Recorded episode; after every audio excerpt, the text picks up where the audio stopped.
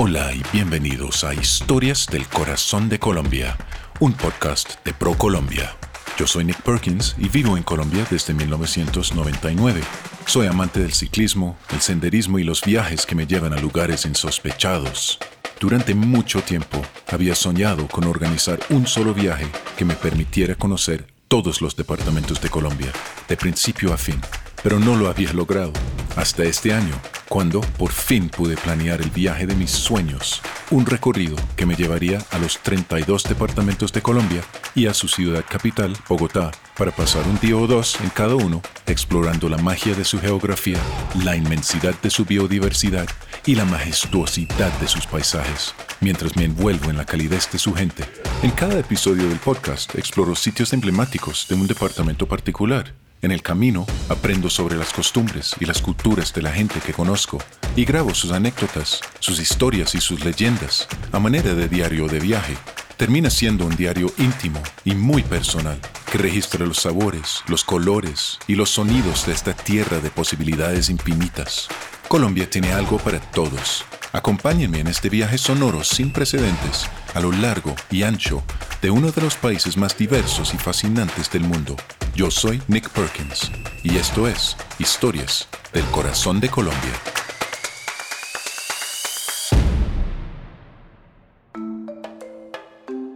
En el episodio de hoy vengo al departamento de Guaviare, más precisamente a la ciudad de San José, ciudad capital de Guaviare. San José queda una hora aproximadamente en avión desde Bogotá. A mí me gusta porque el avión es un, un avión relativamente pequeño, bimotor que significa que vuela un poquito más bajo y uno puede apreciar un poco más las vistas y las tierras cambiantes que van por debajo. Guaviare es un departamento semi-selvático. La parte occidental del departamento está muy desarrollado, hay ciudades, muchos cultivos. La parte oriental del departamento todavía es muy selvática, de hecho partes de selva virgen todavía. Es un paraíso para la biodiversidad. Hay algo como 250 especies de peces, 300 especies de ave y 30 especies de mamíferos que son endémicos en el departamento. Y bueno, San José es un pequeño pueblo ribereño un puerto importante para la, zona, la región, porque de ahí, ahí termina la carretera hay muchas embarcaciones que reciben mercancías de los camiones y los embarcan y los llevan a las múltiples poblaciones que quedan sobre el río. Eh, no hay mucho para hacer en San José, honestamente, pero algo que a mí me gusta, disfruto es ir al muelle y ver qué están cargando a las embarcaciones, porque hay lo típico, hay comida, agua, gaseosas, cerveza, siempre mucha cerveza, cilindros de gas propano y etcétera. Entonces esto realmente es lo que hay para hacer en San José. Eh, sentarse al lado del puerto, tomando un jugo, una gaseosa, una cerveza con el atardecer, ir a hablar con alguno de los capitanes de, de barco, a ver para dónde van y cómo es el recorrido para llegar allá. Pero yo he escogido en el Guaviare ir a Cerro Azul. Es un sitio donde nunca he ido, siempre he querido ir. Es un cerro que sale de la selva y está completamente rodeado lleno de pinturas rupestres, pinturas que sabemos que se pintaron entre 700 y 2500 años antes del presente por personas, gentes que desconocemos. Es un lugar para contemplar la vida y contemplar cuáles hubieran sido las personas que pasaron por ahí y dejaron su marca en la roca, que es una especie de sitio de graffiti antiguo. Tengo muchas ganas de ir y en este episodio del podcast los voy a llevar conmigo.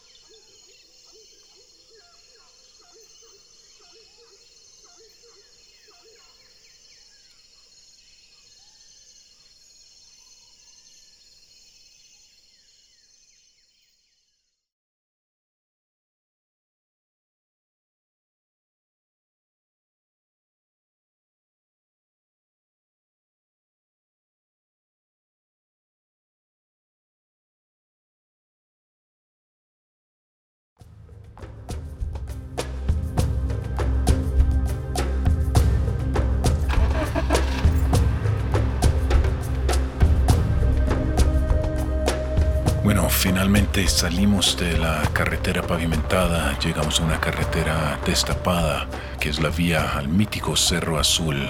Cerro Azul es un sitio arqueológico de investigación antropológica o arqueológica sobre las culturas que han pasado por esta zona durante miles de años. Estoy mirando un aviso que nos dice que son 28 kilómetros hasta Cerro Azul, pero mi conductora me acaba de comentar que nos falta algo como hora y media para llegar allá, así que anticipo una carretera un poco difícil. Más adelante les, eh, les comentaré. En este momento estoy rodeado de, no es vegetación de selva en absoluto, es vegetación de sabana, muchos árboles, arbustos pequeños, flores, además todo es muy plano, puedes ver hasta el horizonte, es totalmente plano el entorno. Entonces en unos 28 kilómetros, una hora y media, voy a llegar a Cerro Azul.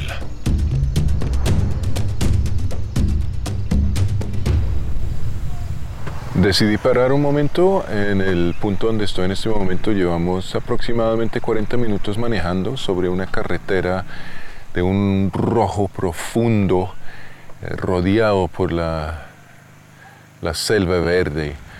Ocasionalmente se abre eh, una vista hacia una colina distante, hacia una casa hecha de madera, o a veces eh, pasas la cuesta de una colina y ves increíble la, selva hasta donde ve el ojo, hasta el horizonte verde. Y estamos en una J, eh, si vamos hacia la izquierda, vamos hacia Cerro Azul, que es el objetivo de, la visita de hoy, y hay un aviso que nos uh, informa que sorpréndase con el arte rupestre del Guaviare.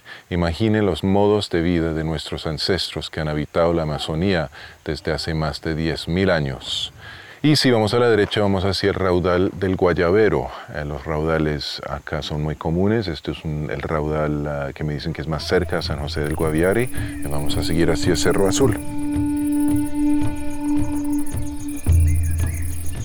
Empieza el cuento. entonces, si quieres, pues le. primero, bienvenido. Bienvenido a Cerro Azul. Eh, en el momento estamos a un kilómetro ya de la base de la montaña que tenemos al fondo. Es una montaña que pertenece al escudo guyanés, es un tepuy. Entonces lo vamos a visitar, vamos a encontrarnos con uno de los lugares que de mayor cantidad de arte rupestre en el mundo. Estamos, tenemos un cálculo de 1200 metros cuadrados de pinturas rupestres. Entonces lo que vamos a hacer ahorita, cuando lleguemos, llegamos a una base, lo llamamos que tiene tres niveles, que vamos a ascender en él. Entonces llegamos a este primer nivel y vamos a encontrar un primer panel de pinturas rupestres. Luego cruzamos a una caverna, salimos al mirador donde vamos a ver parte del meta, parte del guaviare y luego vamos a terminar con un panel de más de 150 metros de pinturas. Es un recorrido de 3 horas, 3 kilómetros y medio es un promedio que tenemos.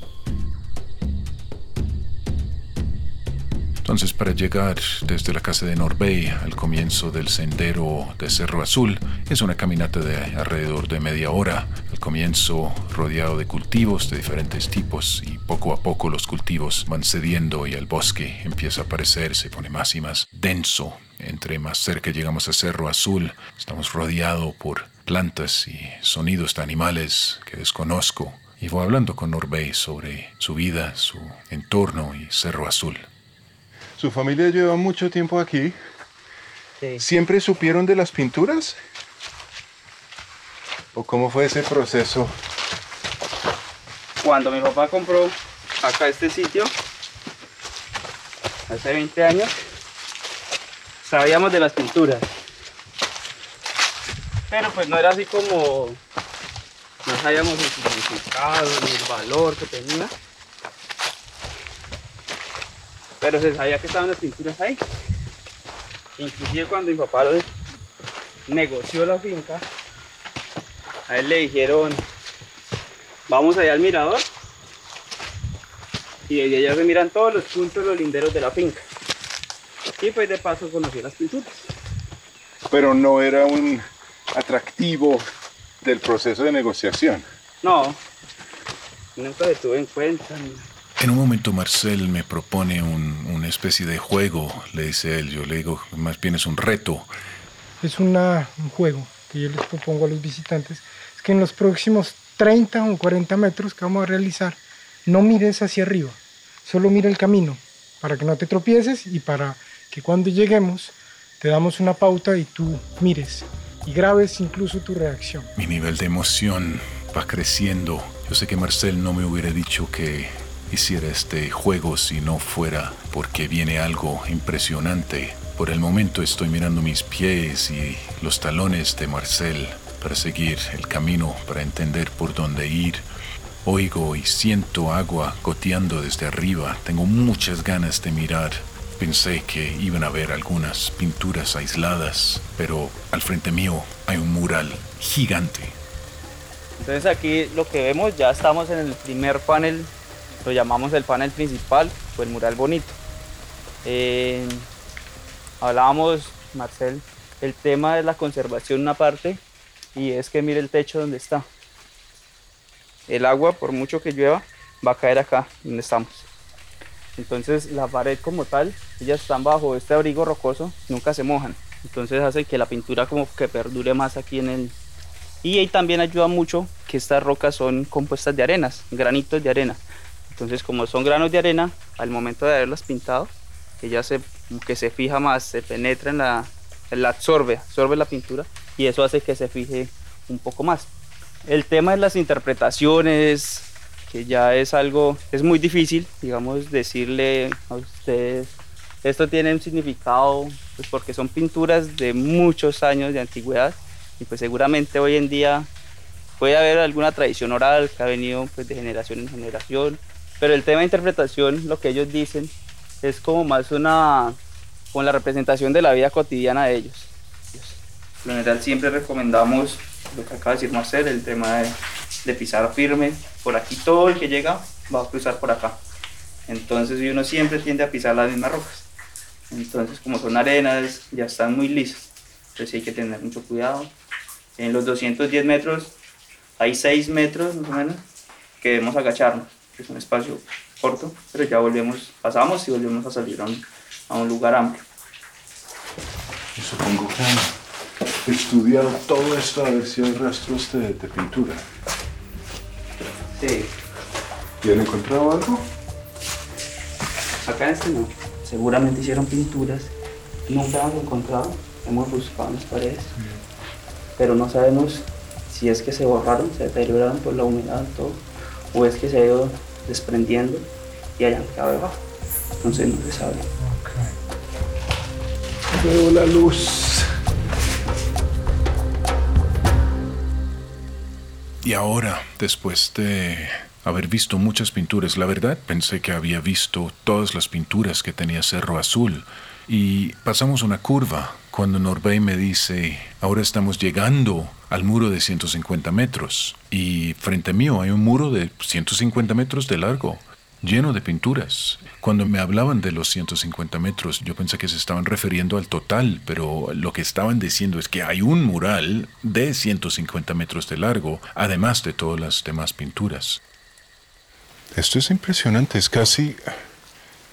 Tiene diferentes capas, como diferentes épocas. Posiblemente sean cuestiones de épocas. Sí, que se nota por detrás. O, o también de culturas, ¿no? Que, que, pronto haya venido otra a querer borrar la traza de otra y sobreponer su, su, su ima sus imágenes. ¿no? Es todo un misterio. Y date cuenta, sí que eso, hay obras, hay pues figuras donde no se sabe cuál, fue, cuál, cuál pudo ser primero. Sí, es sí, imposible sí, saber. ¿Y sabemos algo de, de, cómo llegaron a esas alturas? Si quiere caminemos 10 metros. Ah, ok, listo. Perfecto.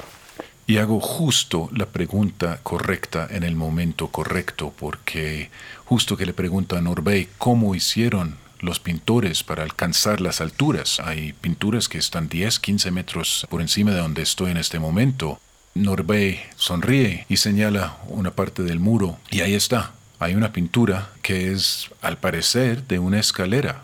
Al parecer hay dos troncos verticales y entre los dos troncos van palos horizontales. Encima de la escalera hay una figura que es, al parecer, un humano subiendo la escalera. Entonces, así, ahí lo tenemos. Usaron escaleras para alcanzar las alturas y, pintar más alto.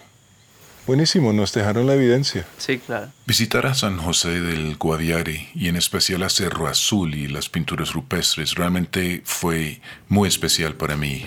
Estar en contacto con gente que ha podido transformar sus vidas a través del turismo y a través de los atractivos naturales que los rodea.